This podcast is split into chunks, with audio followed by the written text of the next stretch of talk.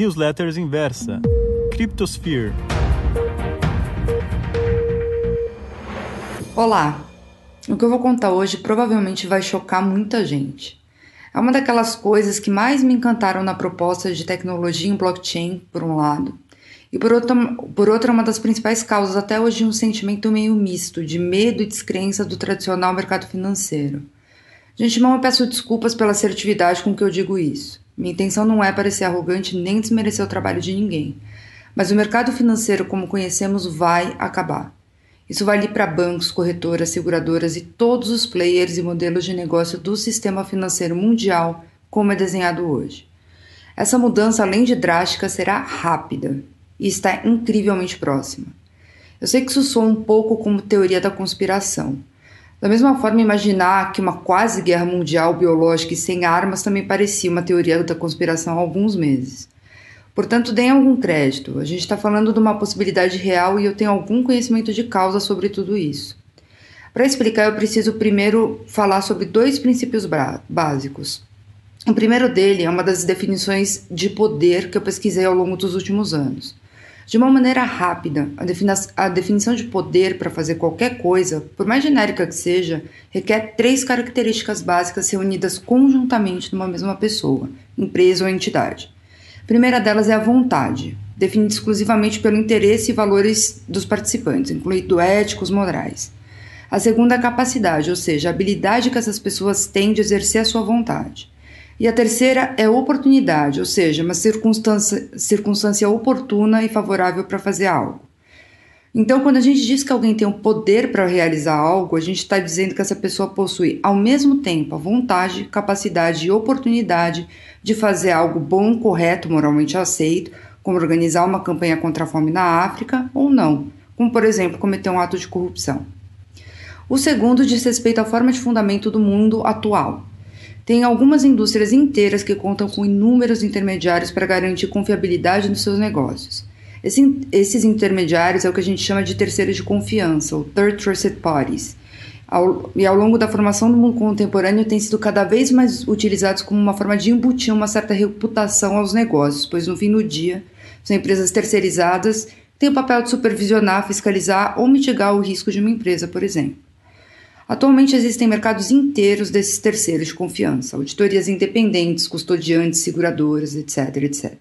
Até um consultor financeiro é, de corretoras é um terceiro de confiança. Todos eles, a princípio, têm a função é, de, por serem partes independentes dentro do mesmo processo, garantirem reputação daquilo que se está analisando, por exemplo, um potencial investimento. Ocorre que esses terceiros não são totalmente independentes seja pela necessidade de garantir o contrato de prestação de serviço para os anos seguintes, ou para atingir metas de produtividade, bônus, etc., todos eles, sem exceção, têm inúmeros interesses que vão muito além de atuarem de fato como partes isentas. E é exatamente aí que mora o problema. Quando temos sistemas inteiros formados por inúmeros intermediários que possuem a vontade, capacidade e oportunidade de atender aos seus próprios interesses, a gente está atribuindo a tal confiança a agentes que têm o poder de fazer algo errado. E os exemplos disso são incontáveis: Enroll, Arthur Anderson, OGX, Petrobras. Aliás, um caso bem recente, recente é o do IRB, que teve as demonstrações financeiras auditadas por duas auditorias independentes sem ressalvas, e agora se depara com um escândalo por suposta distribuição indevida de mais de 60 milhões para os executivos. Entenderam? A premissa está errada. Depositar todo esse poder nas mãos de poucos não foi uma boa ideia. Esse, inclusive, é um dos pilares que fundamenta há anos a expectativa de muitos criptoentusiastas a respeito de uma crise econômica global. E é o que tudo indica, esse dia chegou. Então, qual foi a grande sacada quando iniciaram as tecnologias em blockchain? Bem resumidamente, a revolução vem de usar os chamados contratos inteligentes, ou seja, contrato programado, autoexecutável e imutável, para praticamente eliminar a necessidade de todos esses terceiros de confiança. Esses contratos são armazenados e processados em bases de dados descentralizadas, públicas e imutáveis, as blockchains, que conferem uma total transparência ao processo. Um exemplo, um exemplo prático disso. Sabe aquele seguro fiança locatícia que custa um mês de aluguel por ano? Ele pode ser facilmente substituído por um contrato inteligente com esse mesmo valor depositado como calção.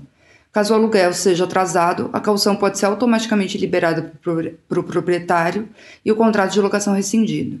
E lá se vai uma das linhas de negócio de uma seguradora. Querem um outro exemplo? Os chamados empréstimos P2P, peer-to-peer, -peer, ou seja, de pessoa para pessoa. Eles podem ser totalmente gerenciados e remunerados por contratos inteligentes, com uma garantia colateral depositada no próprio contrato.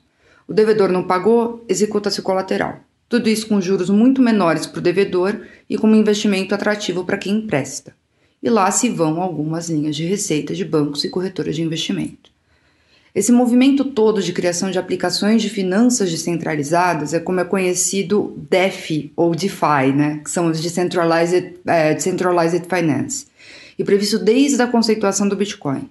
Nos últimos tempos, especialmente, a gente tem desenvolvimento de tecnologias que servem como infraestrutura para essas aplicações, Ethereum, Chainlink, ZeroX, dentre outros.